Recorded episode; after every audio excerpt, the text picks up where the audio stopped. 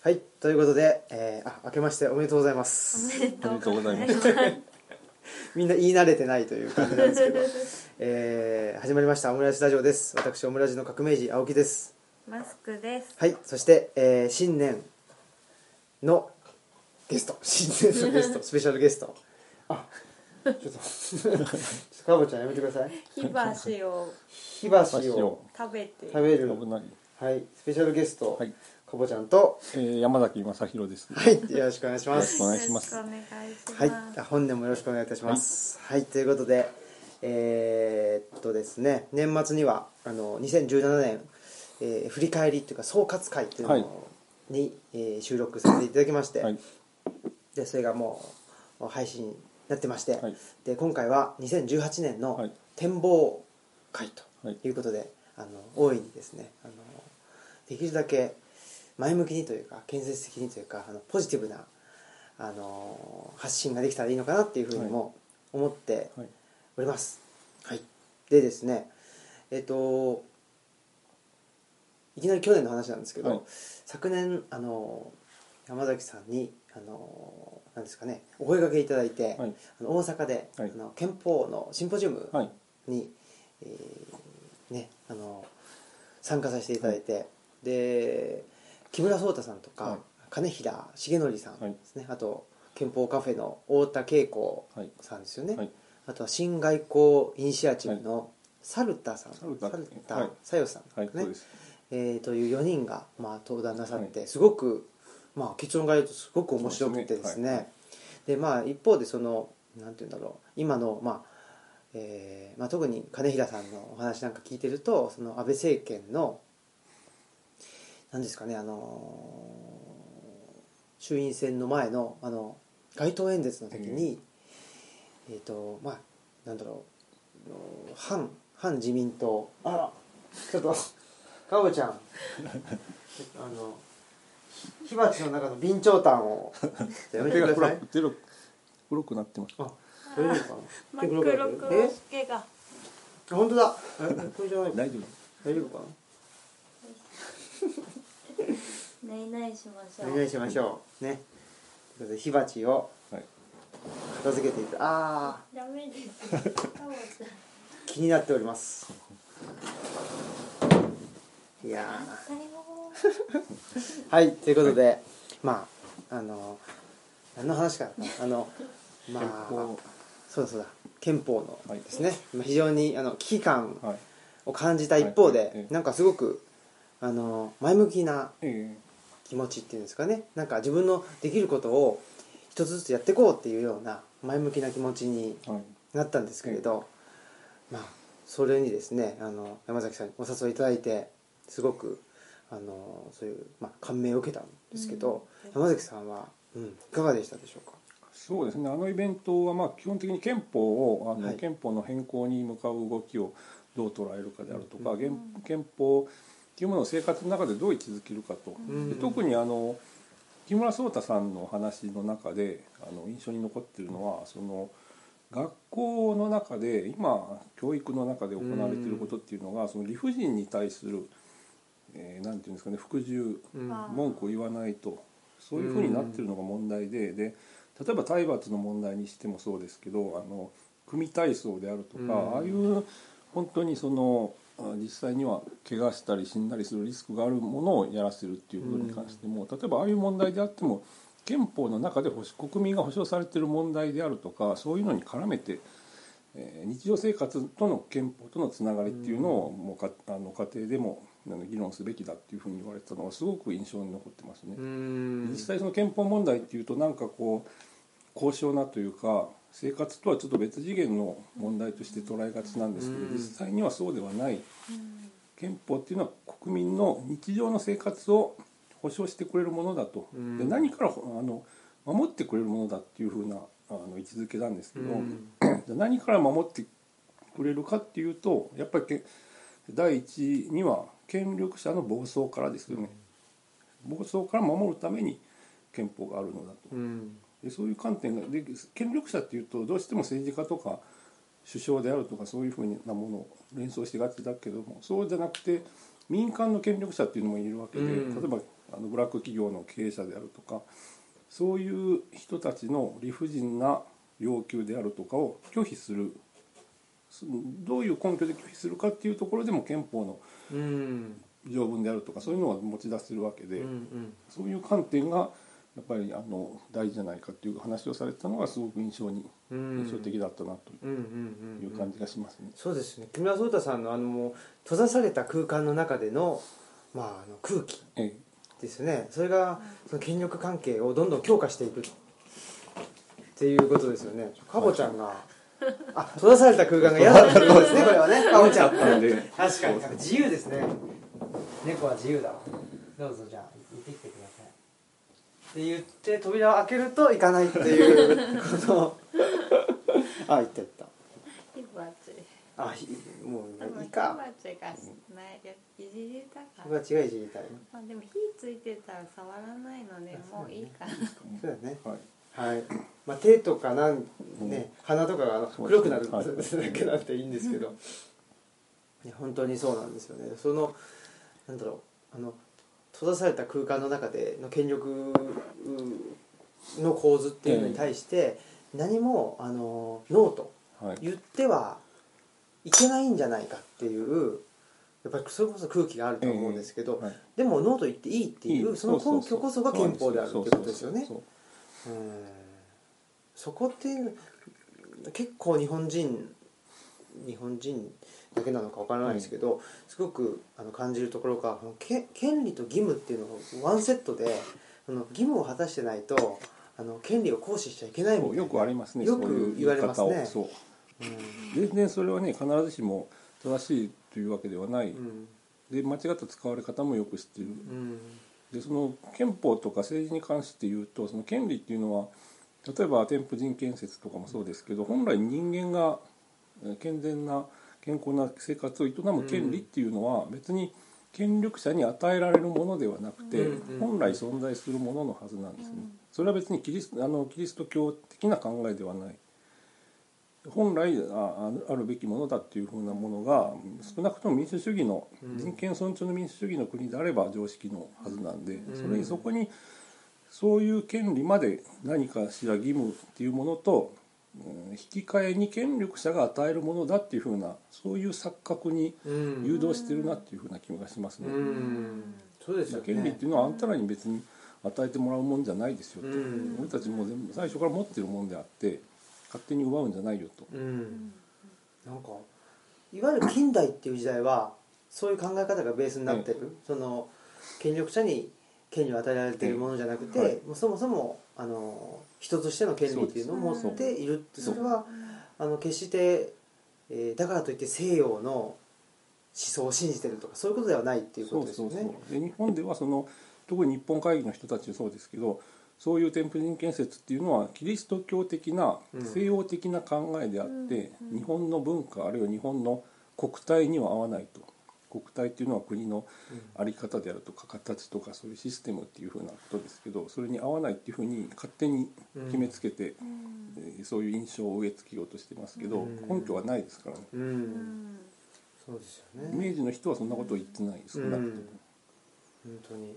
かね結構企業内のセクハラとかもなんかそういう理論でする人とかもいるような気がして、ね。はいはい。あお前はなんかろくな仕事してないんだから、それぐらいしかなんかできることがないだろうみたいなこととか、はいはい。でも仕事をそこまあ男性ほどしてないと言ってもなぜなんか人権をそう侵関係ない。害全然関係ない話ですからね。次元の違う話であって、うん何もかもそういう引き換えのものではないしうん。全然関係ないものを勝手に結びつけてそうですね。そこは侵害されていいものではではないですよ全くうないの。でん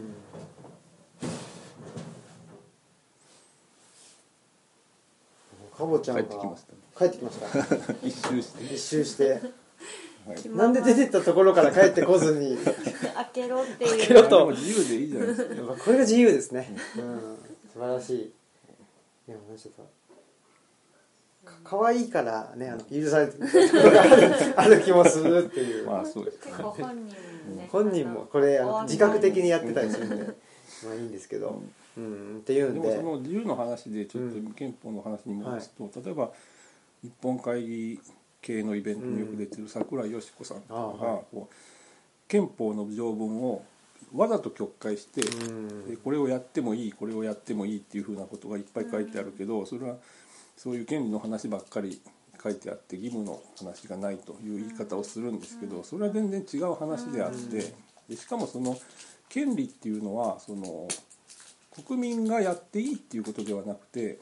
権力者はその国民の権利を侵害してはいけませんよっていう意味で書いてあるものであって別に国民やっていいって言われてるから何やってもいいんだみたいなそういう捉え方は少なくとも、えー憲法学者はしてないし、うん。一般の人もしてないはずなんですよね。そんなことやってたらもっと社会秩序乱れてるはずですからそうですよね。そう。うん、だから憲法っていうのはあの人を縛るものじゃなくて権力者と権力を縛るものであってまあある意味人を縛るものは法律だっていう話がありますもんね。そうん、だから憲法論議と憲憲法議論の場でやっぱりちょっと適切でないものってそういうのがたくさん出てますよね。そうそうそういうなんか錯覚とかまやかしがうん。社会に盛んに流されてるっていうのがすごくこう健全な議論をうん邪魔してるなという気がします、うん。本当にそう思いますね、うん。歴史的に、ね、そうやって権利があの奪われて侵害された歴史があるからっていううん。そう。のそうなんですもあるのにいやそうですよね。それこそ人権王宣言様はね集なん王か見る様がと絶対的権利そうですよねそうだよね。本当に。まあその発端がイギリスだったっていうことはあるにはあるにせよ。でもまあその由来がどこであれまあねあの料理にしてもそうだと思うんですけどはい。別に何料理だって美味しいけどだっええて美味しかったらねあのいいわけだしそのねいわゆる日本料理だけしか食べないで日本料理っていうのはこういうもんだみたいなことでね日本人には合わないとか勝手にねうん。決めつけるのも根拠がない話。根拠がないし、なんかすごくそういう意味でもまあなんていうか気持ちが悪いえなっていうのもありますね。なんか変に日本来産だし。そうそうう。ん。なんかしかもすごい浅いなと思うんです。その日本料理だっていろんなものを取り入えそうですれてよ。そう。だからその本当のあの日本のものでしかないものだったらすごく少ない、貧しい生活になっちゃいますよ、うん。それ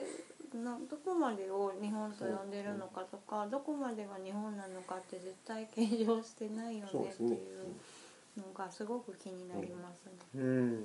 それもなんとなくなっちゃってますもん。ねうん。こういうのとか言ってるけどどこからだか知ってるのっていうのとか。うん。まあでもそのなんとなくの方があの多くの人に受けちゃったりうん。しますんでね、その辺が難しいですよね、なんか厳密に話をしようとすると「あもうそれ難しい話いいから」とかね 言われちゃったりするっていうのが。すごく大事なことだと思うんだけれど、そこでその簡単だからって言ってそっち受け入れちゃうと簡単に騙されてしまうので、うん。それは歴史が証明していることですからね、うん。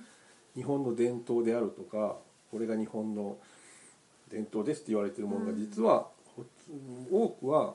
明治時代に再定義された日本の伝統であったりとか、うんでしかもそのなんで再定義されたかっていうと当時の政治体制にとってプラスになるから、うん。あるいは利用価値が高いからっていう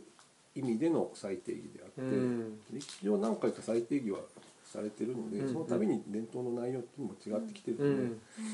そこは騙されないようにしないといけそうでないしね。で知ってる人はやっぱりその、誰かが嘘ついてたらあこれ嘘ですよっていうのを言わないとダメだと思うんですよね。うんうんでそれを言うのは別にその、えーそれぞれの役割分担みたいなものであって知っ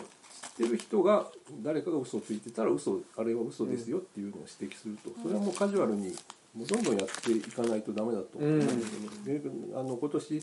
明治150周年ということで明治時代こうでしたああでしたっていうふうな明治のある側面を美化するような動きが多分いろんなところで出てくると出思うんますねですけど、うん。嘘を嘘を言ってたらこれは嘘ですよっていうのを、うん。もうみんなでもう即座にうん。もう本当に即座に指摘してん。やらないとダメ、特にメディアジャーナリズムはそれやらないとダメだと思う、うん。やらないとそれがなんとなく事実としてまかり通ってしまうと、うん。その嘘の上に別のものが積み重なっていくと。でどんどんどんどん変な方向行ってしまうんでそれは今年はちょっと要注意なうん年かなっていう気がしますね。うん。そうですね。明治150そう。周年というか150年。うんっていうことで、そう。もう本当にナショナリズムをあの煽るにはうってつけの年っていう感じですもんね、うん、だから、うん、それがその政治と政治の文脈としてじゃなくていろんな文脈で、その日本っていうのを、まあ、あの来賛するとか、っていうものが入ってくると思うんですよ。料理にしろ、ドラマにしろ映画とか、うん。うん、そこはだから、まあ、それを全否定するとかそういうことじゃなくて、あの合ってるものは合ってるし間違ってるものは間違ってるっていうその単純に事実かどうかっていうのをことですよね。でその明治の良かったところっていうのもさっき言ったその歴史の最定義でいうとその1935年の天皇機関節事件と同時期に起きたあの国体名朝運動っていう、要するに日本の国体っていうのはなどんなものかっていう、みんなでこう明確化しようっていうのでいろんなその言論活動であるとか本が出たりしてたんですけどそこでなされた明治の最定義っていうのもかなり影響はしてるんで例えはあ。ばその明治時代っていうのはあの見延達吉が本、原稿にも書いてますけど自由主義とか個人主義とかを全然否定してないんですね。うん。で否定してなかったからこそ大正時代にあれだけデモクラシー民,、えー民本主義の運動が出てくるし、で軍人の中にも個人主義であるとか自分は自分の命はもう独立した個人として尊重されるものだっていうふうな意識が少なくとも明治大正の日本軍の軍人にはあったんですよ。うん天皇のためだったら命捧げなきゃいけないとかそういう思い込みは当時の日本軍にはなかった。うん。うんうんうん。そういうそのえー明治大正のと昭和の一時期の違いっていうのもうんはっきりあの意識しないといけないし、でその昭和の国体名朝運動の時代に再定義された明治っていうのも要注意なんですね。ほう。そうか。だから今の日本会議とかああいう人たちの文脈でいうともしかしたらその国体名朝運動の時に出さあの再定義された明治。イメージが語られる可能性が大いにあるってことですね。ほううんやっぱり大正時代は大正時代ですごくそれこそあの、まあ、デモクラシーもそうだし、えーと全国水平社だったり、はいはい。すごく人権意識がええ高まった時期ですよね。うん。だし、まあ、明治も、まあ、福沢諭吉にしろそうですけど、その国体とは何ぞやっていうところからきちっと定義していて、はいはい。でやっぱり福沢諭吉っていうのは、まあ、脱は入王と言っていますけどきちっとそのなぜ脱は入王なのかっていうのを書いてるわけじゃないですか、だからそれを読むってことは、まあ、当時の福沢諭吉の時代と今が違うのは当たり前なんですけどまああの福沢諭吉が言ってたことでも今と合わないことと合うことっていうのがあるんでやっぱり明治のことを語るんだったらやっぱりきちっとあの明治に立ち返るってことですね。当たり前のことのようですけどやっぱりこのなんだろう伝統さっきのね、伝統って言った時にその伝統ってものすごく新しいとかあるじゃないですか、はい例えば空海の伝説とかって昭和中期にたくさん作られたとかね、だからそれがあの多分ディスカバージャパンという、あのまあ、一種の経済的な、あの文脈で語られるような地方発見みたいな、その流れの中でも語られたりっていうことがあったように、はいあとはまあ平家の落ちうど伝説もそうですけど、あれもね別に平安時代とかの、ね、末期にはい本当にあじゃなねあの金銭にじゃないですもんね。あの系図を売るのがすごく流行ったっていうのでだからうん。結構金銭の人にも今なお騙されてるのかなっていうのはよく感じます。うん。金銭文学をやっていたので。うん、だからまああのなんだろう。もちろん当時のことをそのままさ再現するとその明治時代はいはいのことを何か何か知らなくちゃいけないということではもちろんないんですけど、やっぱり今語られてる明治とかそのなんだろうな大きな言葉で語られてることをええ。一旦疑ってみるっていう態度はえすごく重要だなっていうのは特にまあ今年からはええ。すごく重要っていうふうに思いますね。うん。そうか。国体名朝運動の時にうん。うんでもう一つその伝統っていうのもそうですけどやっぱりその、去年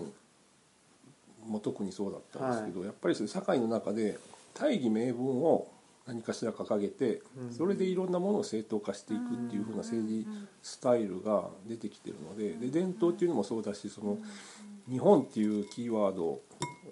前面に打ち出したものであるとかそういうその大義名分っていうのにすごい日本人は弱いんですね。である種のまあそれは真面目さであってうん。別に全否定はする必要ないと思うんですけど大義名分出された時にその大義名分そのものを本当かどうかっていう検証はあんまりやらないんですね。割とすんなり受け入れてしまうと。で特にその最近の学校ではあんま疑うっていうことを教えないので教えられたことを受け入れてその通りに覚えてテストで正しい答えを書くっていう、そういうサイクルの勉強をしてるので疑うとか問題そのものに疑問を差し挟むっていうことをやってない影響もおそらくあると思うんですけど、うん。大義名分としてこれはこうだとあるいはあと例えば国防のためであるとか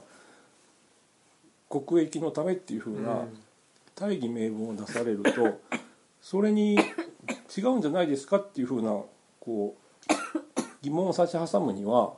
ある程度予備知識もいるしそうですよねそれを言うまあちょっとした勇気もいるんですけれども、うん。そこがないと出されたもう大義名分をそのまんま鵜呑みにするとかすぐにも屈服してしまうとかで。ね。国防とか国益って言った時の国って何を指してるのっていうのから問い直すっていうことだったそりれもそうあとうん。本当にそれが国防なのかどうかですよね。そうですね。例えば1930年代の日本は国難準戦時とか要するに全体として国防のためっていう大義名分で軍備をどんどん増強してで支配地域も拡大していったわけですけど、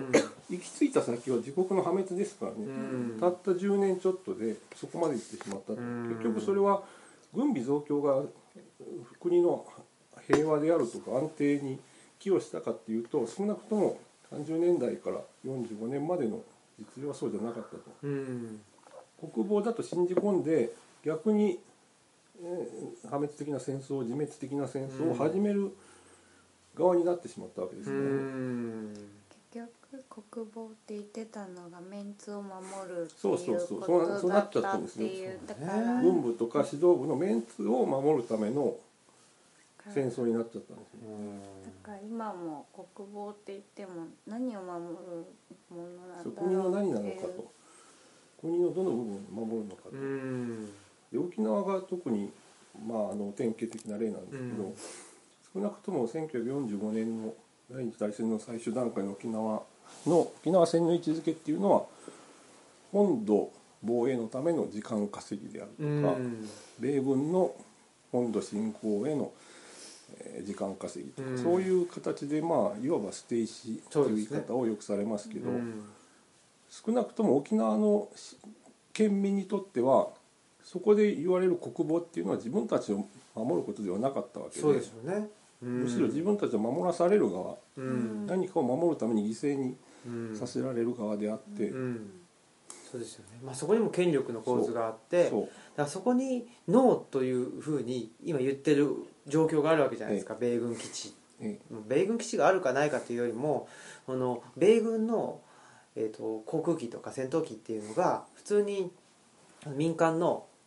何ですかあの住宅地の上をビュンビュンと飛んでいるという状況に対してノーということを明確に言ってるにもかかわらずそれがなんかでっち上げだとかそういうようなあの言論も出てきていて、えでそそういうやっぱり差別差別とかええ権力構造をなんだろうなあの盾にしてなされるヘイトみたいなものを、やっぱり時の政権は許してるっていう状況があると思うんですよそれがあの問ね。題で、うん。でもアメリカであったりカナダであったりとかすると差別的な言説が社会の中で一定数出てくると本当に国のトップとか知事レベルがうん。これはもう絶対許さないよと。で軍の学校の教官校長ですらそういうことをはっきり言ってるんですよ、差別するような人間はここにはいらないと、うんでオバマ大統領もそういうことは言ってたし、うん。はっきりと。それを日本では首相も東京都知事も言わないんですね、うん。むしろそういうことを言う人間を支持勢力の中に取り込もうとしてる。うん。で実際取り込んでる。そうですよね、うん。そういうことを言うまあヘイトのをいう団体を、まあ、支持母体っていうかねそう。してるっていう。一部ではあります一部ですけどね。うん。してるっていうことがやっぱりまあ日本のメディアでは言われ,、まあ、言われてるのか言われてないのかあれですけどそのことに関しておかしいということは言われてないわけじゃないですか。かしいとはね。言われてない。そう。うん。っていうまあだから本当に相模原のあの虐殺の事件もあったと思うんですけど、あれもきちっとした声明は出してなかったりしますよね、そうああれだけねひどいっすよね。国会であるとかね自分たちの味方をしてくれるだろうみたいな思い込みでやってた部分もあるわけですそうですねあの犯人は。そうそう。うん。だから絶対そんな勘違いするなっていうことを首相も言わないといけないの言わないとにいけないのに。本当に。しゃぶしゃぶ食ってはいないっていうことを本当に思いますね。でまあで両方ですけどね。権力者側もそうだしメディアもそうだし。それは別にあのあの、えーと安倍晋三となんだっけ田崎史郎とか、っていう固有名詞ではないってことですよね。構図構図で構図ですよね。そうそう。うん、権力者とジャーナリズムっていうことの関係ですよね。腐敗した構図そのものがまた日本で起きてますよと、あと相模原の犯人の言ってることもやっぱりその義務と権利っていうかそのうん働いたりできてなくて税金ばっかり使ってるからじゃあ死んでもいいじゃないかっていうえそれはおかしいだろうっていうか、うん。あなたが決めることでもしかもないしっていうこととかもごくその社会の一面的な部分だけを取り切り取っていってるだけであって、うん。ねなんかすごく封建的っていうかなんかあのご恩と奉公のね関係っぽいですよね。さっきの差別の話に戻すと例えばその平気であ韓国人在日の人中国人に対する差別を言う人間が一方では国益国益とか言ってる、うん。それって実はすごい矛盾してるんですね、うん。でその矛盾が何かっていう映画を去年あの日本でも公開されたんですけど「あのドリームっていうアメリカの映画ですね。はい。これは1960年代のあのアメリカの宇宙開発の中で実際に起きたことをあのうん。映画化したものであの主人公は3人の黒人の女性で数学の分野でものすごく能力に長けた人で NASA の中であのアメリカの航空宇宙局の中で計算手として働いてた人なんですね。計算手というのはそういうあの弾道計算であるとかそういうものをあの当時はコンピューターがまだあのあ全くなかったわけではなくてちょうど導入される頃であんまりその実用化はされてなかったんですけどみんなあの人間が手手作業頭で計算してたんですね。でその能力にすごい長けた人が黒人で何人もいてでその組織の中にいたんですけど当時のアメリカはまだ差別が堂々とまかり通ってた頃で黒人は差別されてたと。で女性も社会の中で差別されてた。で黒人で女性っていうことはもう二重に差別されてたんですうねん。で最初はその組織の中でものすごく冷遇されてるんですね。ただその彼らの彼女らの地位がすごくあのこう改善されるうん。出来事が起きるんですけどそれはどういうことかというとアメリカとソ連が宇宙開発で競争してたんですけどアメリカが当時ソ連に対して遅れを取ってたんですね。でなんとか遅れを挽回しようということでいろいろや試してはみるんだけれどもなかなかそれをあの実実際の成果につながらないと。そういう中でじゃあその冷遇されてる黒人の女性をちょっとその彼女らの能力をもうちょっと発揮しようあ発揮させてあげようみたいな形であの地位あの役職がちょっと上がったりするんですね。で最初はその白人男性の世界なんでみんなそれを快く思わない素直に受け入れない部分があるんですけどだんだんとそれが変わっていくんですね。それは何でかっていうと彼女らの能力をこう組織に生かした方がうん全体としてプラスになるじゃないかと、まあ、いわいわば国益のためにプラスになるんであれば彼女らの地位を正当なものとして認めようと。で彼女らにあの能力を発揮する機会を与えようということででそれで地位が改善していくっていう話なんですけど、要するに国益っていうんであればそういうふうに差別とかをなくすっていう発想とつながらないとおかしいんですよ。だからそそれがない国益論っていうのはただ単に自国優越の幻想であって排外主義でしかないと、うんうん。うんそうですよね。あのまあ国っていうものもそうですし多分民間の組織っていう部分もそうだと思うんですけどやっぱりその個人の能力を最大限に生かしてでみんなで組織の力を上げていくっていう発想って日本だとすごく少ないような気がすね。ますね。で、まあ、民間企業でもあるにはあるんですけど、はい。でやっぱりその本当に能力を発揮させるっていうのは、まあ、内田さんも時々おっしゃってますけどリラックスできるうん。環境の中でやらないといけないと。威圧したりうん。服従させたり枠の中にはめ込んだりとかっていう中では自由なアイデアっていうのはなかなか出てこないんですよ、うん。だからまあある程度その好き勝手にやらせる部分も許容するぐらいの度量を組織側が持ってないと、うん。なかなか本当の意味でのあ創造性である、うんそんなものは出てこないと。そうですね。それで、えーまあ、内田先生ともそういうお話もしてたんですけど、やっぱりあの高度経済成長期とかあのバブルの頃っていうのはあの経済的に豊かだったんで、ええ。失敗しても平気だったんで、ある程度のあのフリーハンドというかまあ、任せられたとうん。いうことだったんですけどだんだんとその経済がまあ悪くなっていったり人口が減っていくっていう中で、えーそのフリーハンドっていう部分の、まあ、余白の部分がどんどんどんどん減ってきていると。でやることなすこと例えばこうこういうことがしたいですって言ったら、あじゃあちょっとそれが実際に成果につながる、うん。あのエビデンスを出してくださいとか,、なんかそういうような、まあ、すごくちっちゃい話になっていると、はいはい。つまり自由度っていうものがどんどんどんどん減ってきているっていう話を、ね。まあ、あの内田先生ともえとさせてもらったんですけど、はであの僕らのあの今年のテーマっていうのも自由と民主っていう、について考えるっていうことで、まあ、この人口減で、えー経済的にも経済成長するっていうとだいぶ無理があると。で、まあ、定常定常経済の、まあ、定常化社会っていうのがやってくるという中でつまりあまり豊経済的に豊かじゃない中でどうやって自由っていうものを自分たちで作り出していくのか、はい。まあ、それはあの民主そのええ民の力というか、はい。個人個人の力っていうのがすごく重要になってくるんだろうなというふうにはえ考えてはえいるんですけど、山崎さんその辺は自由についてっていうのはこのこれからのその自由っていうのはどういうふうにあのお考えですか、まずあの自由に生きる上で一番必要なのは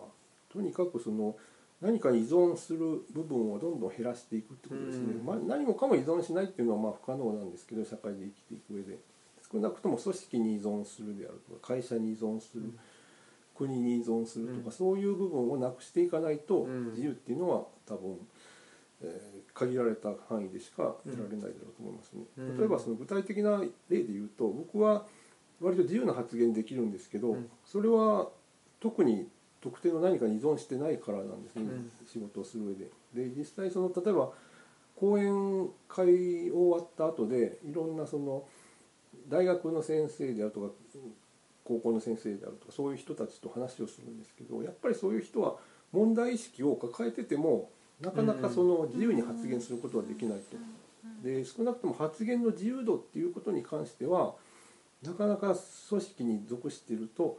できないんで、うん。そこを自由に発言するのであればあある程度依存をえー依存っていう問題をどう解決するのかですね。で依存し依存っていうかそのつながりを持ちながら自由に発言するってことはできるはずなんで、単純な依存ではなくて対等な関係に少なくとも持っていくことに成功すればそれは可能になると思うんですね。うん。だから一方的な依存ではなくて最低でも対等な関係うんあるいは相互に不干渉の関係にうん。持っていくとか、そういう工夫をしていくことによって自由自分の自由度っていうのを少しずつ広げていけるんじゃないかっていう気はしますね。うん。なんかあのえっと社会と個人の問題があるような気がしていて、個人っていうのはその個人個人のマインドの問題っていうのもある気がしていて、その日本社会っていうのを権利と義務がワンセットであるというふうに考えてしまう人っていうのはお給料もらってるんだから、あの組織の言うことに従うべきだというふうに思うと。でまあそれはある意味正しいってある意味正しくないっていうのは組織の言うことってどこまでがあの組織の言うことなのっていうことなんですよね。でそれをまあやっぱ過剰忖度っていうのをしてしまって、まあ、こんなこと言ったらなんか怒られるだろうとか、こんなこと言ったらこの組織のためにならないだろうとか、ええ言って現あの言論っていうのを自粛してる部分っていうのはすごくあると思うのでこれっていうのはやっぱり非常に民主主義的ではないっていうかそうですね。やっぱり発言してでちょっと違うんじゃないってなったら、ええあそうなんですかはい。っていうのが民主主義のベースだと思うので、はい。なので僕はあの、まあ、あの社会福祉法人で働いててでお給料もらってあの組織からお給料もらってるんですけど、まああの今あのなんていうかなあの自由に発言を しているっていうのは、まあこれあのオムラジもそうなんですけどこれどこまで行ったら怒られるのかなっていうふうにはちょっと思っている部分があって、まあ、かといって別に怒られないから何言ってもいいっていうわけではないんですけどやっぱり自分の中にその、あの言葉をつまりあのヘイトにならないっそうですね。ていう部分人を傷つけないっていう部分であったり自分の律する部分って持ちつつ発言していく。で僕はやっぱりそれは自分が発言する以上はなぜこういう発言をしたかっていうのを説明もできるし、はい。あの責任をあの持ちたいというふうには思ってるので,、うん。それ自分が責任持てないようなことは言わないと、やっぱりその範囲内で発言っていうのをしてえいく。でそれが広がっていくと、まあ、民主主義っていうものに少しずつ広がっあのつながっていくのかなっていうのは思うんですね。で個人としてはそう思っていて、はいはい。社会としては、まあ、特にお大阪府政とか大阪あの市政、ええ。まあ、いわゆるうと維新うん。の教育行政っていうのもそうでしたけどすすごくその個人の力をええ。削っていくような動きっていうのがあるじゃないですか、でそれが大阪だけじゃなくて全国的にやっぱり人を支配する側からすると個人の力っていうのがどんどんどんどん弱まっていった方がいいと、えまあ、それが長期的に見るとさっき山崎さんおっしゃったように国益に反してくるんですけど、うん。やっぱり短期的にはそっちの方が多分国益というかね自分たちの利益ええになると思ってやっている人たちがえあの非常に多いえという面もあるのでこれはなかなかですね、えーまあ、特に若いうん高校生とか、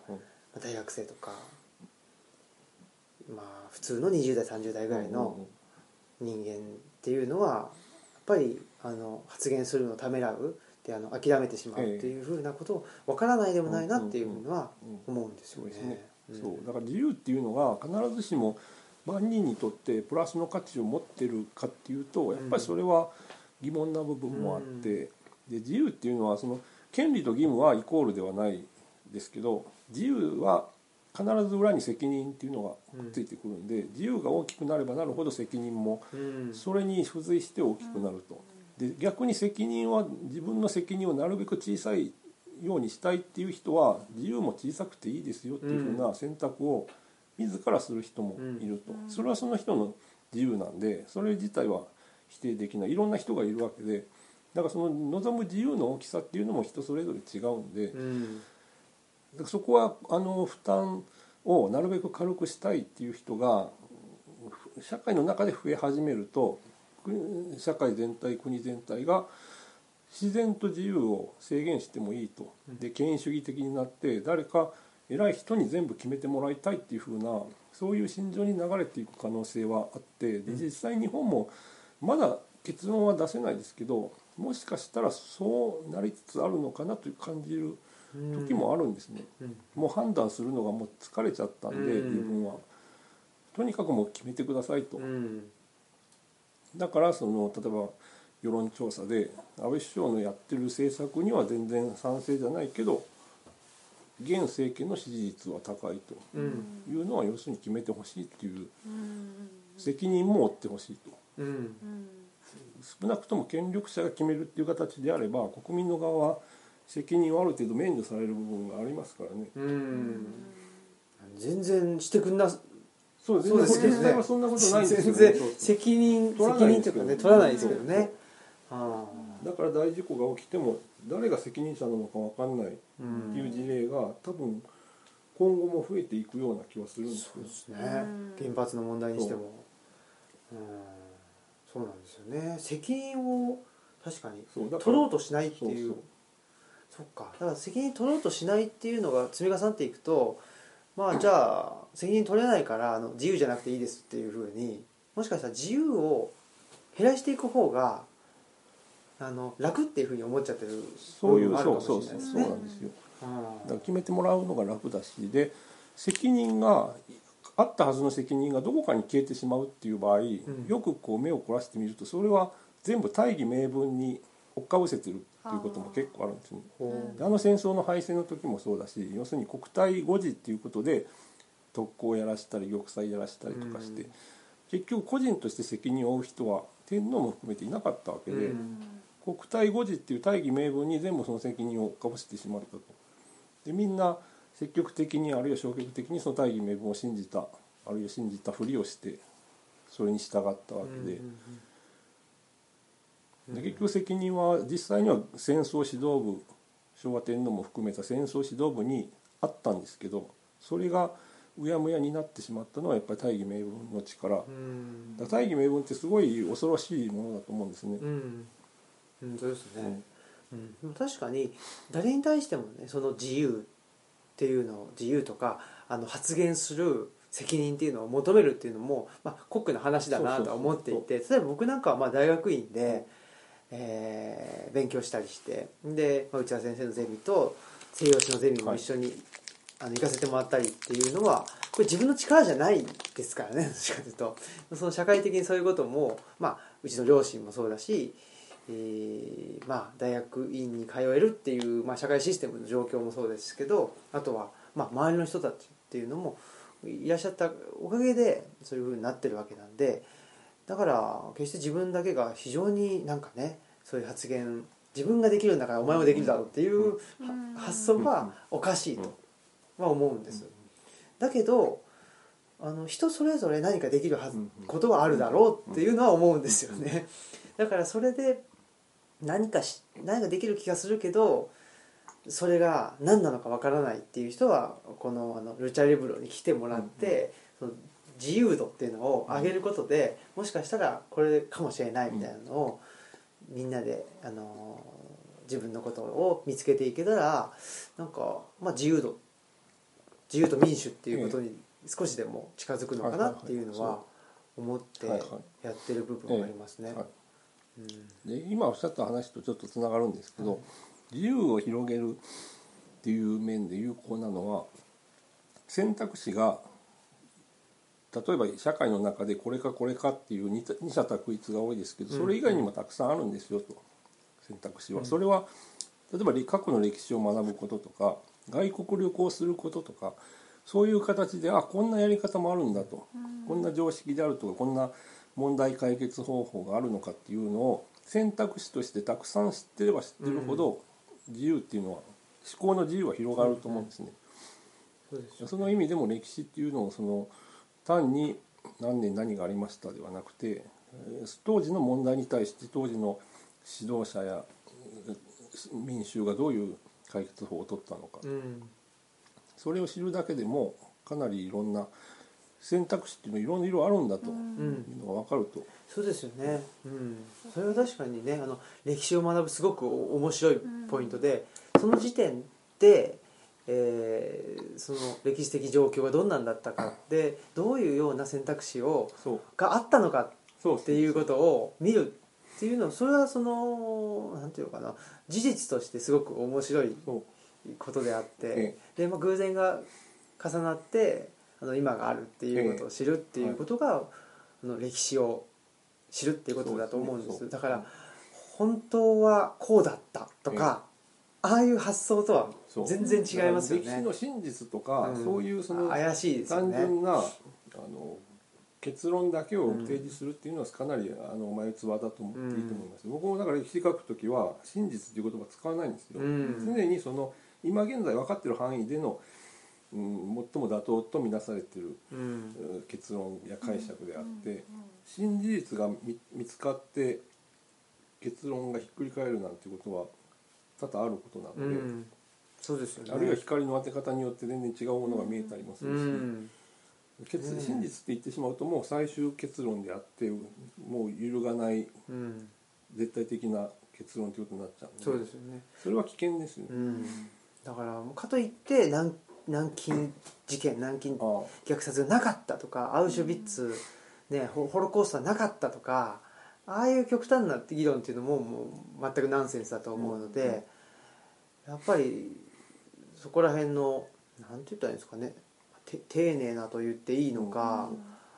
うんまあ、良識的なと言っていいのかわから難しいですけど、そういうだから歴史を学ぶっていうのはそういうこれはこうだったっていう答えを求めるものではうん。必ずしもないと思うんですよね。そうですよね。そう。だからそのバーチャルに別の人生別の時代の生きてた人の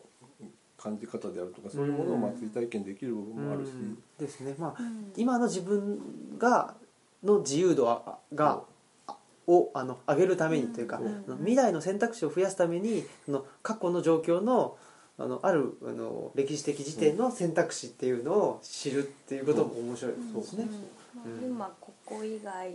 をあの全部体験してたらいくら時間があっても足りないけど、うん。それをこういちょっとあの短縮してあの知そう。そうそう。れたくさん知れるとかう。んそういうことにはつながるかなって思います。そう。ですね例えばその外国行くとえ女性働く女性の地位ってこんなにそのうん。男性とこの国では変わらないんだみたいなことだけでもすごい大きな発見になるはずで、もうヨーロッパ行くとそんなのは普通のことで、うん。中国もそうですからね社会主義の国で、うん。中国の人が日本のことを知ってすごいこう日本旅行に来てそのおばあさんがお父さんの荷物をなんかあ。棚にあげてるとかおばあさんがおじいさんに奉仕してるようなことはすごいなんか男尊女卑な国だなみたいなうん。見方をしてるとかうん。それって本当にこう日本人だけの基準で生きてると気づかないことだけれども外部の視点をで見るとあもしかしたらこれおかしいんじゃないのと気づくきっかけにもなるかもわかんない。うん。やっぱりもう自由と民主についてうん。考えるためには自分がどんどん自由になっていくということで。まあ、組織人としてはね なかなか難しいところではありますけど、中でもその本当にさっき言われたように組織がやっぱり自由を認めない組織っていうのは必ず衰退していくか、うんうん。あのいきなりスキャンダルで不正がバレてうんうん。おかしくなるとあか、必ずそうなっていくと思うんですね。そうですね。今僕が属している組織というのはその辺あの認めてくれてるんで、認めてくれてると思ってるだけかもしれないんですけどあね、でもね、あうん。の組織の中にいる方もこれ聞いてる方とかもいらっしゃいますね。あそうそう。うん。いだかららっしゃる本当にあの経営者が個人としてみんな自信なくなってきてるのかなという気がするんですよ。うん。それで守りに入ってこうえーリスクをうん。減らすつもりでそういう締め付けをやってるような気もするんですけど例えば昔のそのバブル期のことの話になりますけど例えばソニーとかホンダ自動車のホンダとか本当に型破りな人がいっぱいいて、うん。で型破りな人がすごい成功させてたわけですね。ホンダの F1 うのん。無敵の状態になったりとかソニーでゲーム機をうん作って一世風靡したりとかね。ああいう人のそのどんな人かっていうのを見読むと本当に型破りな人でで会社もよくこんな人を認めてたなと、で平気で社長と喧嘩したりとかする人うもいて、んなんか内田先生がねよく言うあのバカ枠っていう、う。ん一定程度ねあのバカな人を取っておけとか言って、うん、おっしゃってますけどね。確かにね、うん、だから均質その組織の中が均質化していくとちょっとね、そうそれがこの組織どうなんてそれがリスク回避だと思っちゃうとうん。かなり危険だと思う、ですよね。全然そうじゃないんで、うんそれは勘違いだっていうことを早く気づくべきだと思うんですけど、ねもう現政権の中でもうほとんどほぼ9割以上があの日本会議うん。のメンバーであると日か本、会議とかあの新党政治連盟本庁系の人ですね、うん、だから本当均質化してるっていうのはありますよね。すごい危険なことですよ、うん。価値観が一つに凝り固まった人間だけで意思決定してるってことですからね。ですよね。外部の違った見方っていうことが入ってないわけですかうら、ん。すごい危険な状況で。ですよね、うんやっぱりだから歴史とかその違う国の状況とかだけじゃなくて国内でもいろんな考え方の人がいるからその自分には思いもよらなかったこととかがあるんだけどそれが見えない状況になっていくっていうのはねえ。確かに均質性が高い方がうん。それこそあのあうんの呼吸みたいなもんで当座はねはい。今日明日のレベルでやりやすい部分はあるんですスピーディーに行くんでしょうけど今のね政権見てるともうスピーディーになんか破局への道に向かってるっていうだから気がしますよ大義名ね。分のお話に戻すと大義名分は立派で、えー一見正しいように見えるんですけど仮にその大義名分の解釈を間違っているとすると、うん全員が間違った方向にうん間違った手段で行ってしまうんですね。その一番まあ破滅的な例が1945年の日本だったと思うんでうすけど、ん当時は全員それが正しいと思ってたわけでうん。で誰もそこに疑問を差し挟んだりは少なくとも表向きはしなかったうん。あと責任の話もあの内田先生がおっしゃってると思うんですけれどあの水がなんか事故が起きて水がザーって出てる状態でで誰が責任者なんだって言ってる場合じゃないでしょってうん。まず止めなきゃいけないでしょっていうそのそれその問題にあの対応するのとその責任っていうのは人別問題にしないとだからみんな責任取りたがらなくなるんだっていうふうにおっしゃっていてでねであとなんか責任の取り方ってその気になっていて水がジャージャー出てそれは自分があの自分のせいです。じゃあ自分があのやめますって言ったって水は止まらないのでうん。そういう問題じゃなくないっていうのがすごく気になっててでこのままいろんな制度があの改変したら一回改変したらまた変えるのがすごく難しくなるわけで、あの安倍首相があの「じゃあ僕が悪かったんでやめます」って言ってもあの責任を取れたとは思えないので、そう制度いろいろ変えちゃってますからねそうなんです、うん。大阪もそうだし。過去を残すような。で一番ひどいと思うのはやっぱり記録を残さないっていうあそんなそうです文化をもう既成事実として作っちゃったと。あうん。れは本当に重大なね国として重大な犯罪行為だと思いますよ。がたくさん残してやめますって言う言ってこのまま逃げちゃう逃げちゃうように思えるので、うん。それって責任取ったことに全然ならないならねからいや本当にだからそれその責任問題っていうことっていうのはやっぱりその文章を残すとか、そうそこをベースにしてであの責任問題を追及するわけで。で責任問題なんで追及するかって別にその人ののことをあの、えー個人を責め個人を責めるわけじゃなくて原因をちゃんとそうですよ、はい、もう二度と同じような失敗をしないためにその人から、まあ、リスニングしてあの問題を解決行するためにするわけですもんね、うん、だからその辺がもう全くおかしいし。そうそう。えーでね文章残さないっていうのもそうだしあと改ざんする？そのリアルタイムで改ざんしていくっていう。あんなのは人としておかしいですよね。だから本当にあの人たち見てるとその歴史過去の歴史だけじゃなくて未来に対しても未来も少なくとも、未来を含めた歴史っていう言い方もできると思うんですけど、うん。そういう人の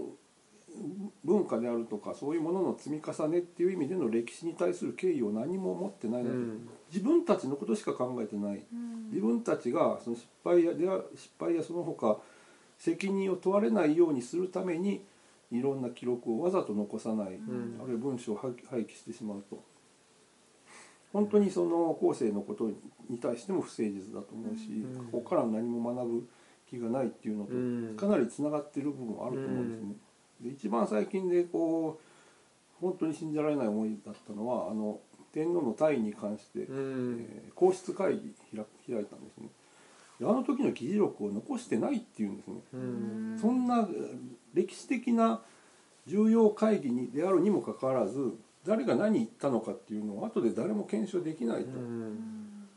それほど無責任なことはないですよ。検証できないようにしてるんですよね。そうそうそう、そうなんです。うんブラックボックスにして、うんもう闇に葬ってしまってでしかもあれの皇室会議の報道でおかしいのは本来官房長官という職の人は皇室会議にメンバーとして参加する資格はないんですよ。うん。本来10人であってはい。そこにか菅官房長官がなぜか入ってるのにはい。全然問題にしないとメディアが。あおかしいでしょと。うん。皇室典範破ってもいいんですかと。うん。こう天皇皇皇室云々っていうふうな。うん普段よく言ってるのに皇室典範平気で破ってるんじゃないんですうかと。ん。で、うん。席の配置見ても安倍首相がこっちにいて菅官房長官がこっちにいて両方から威圧するような図式になってるんです。根拠は何ですかっていうことをきっちりジャーナリズムは問い詰めないといけないのにそれも全然やってない、で本当にもう独断的にあの人たちえー安倍首相とその取り巻きの一派だけでほとんど決めてるような感じですね、うん。うんだ本当にそういうことって、まあ、メディアのお話もそうだしでそのメディアの問題が自分の生活に直結してくるっていうことなんですけどやっぱりそのベースとして憲法っていうのをきちっと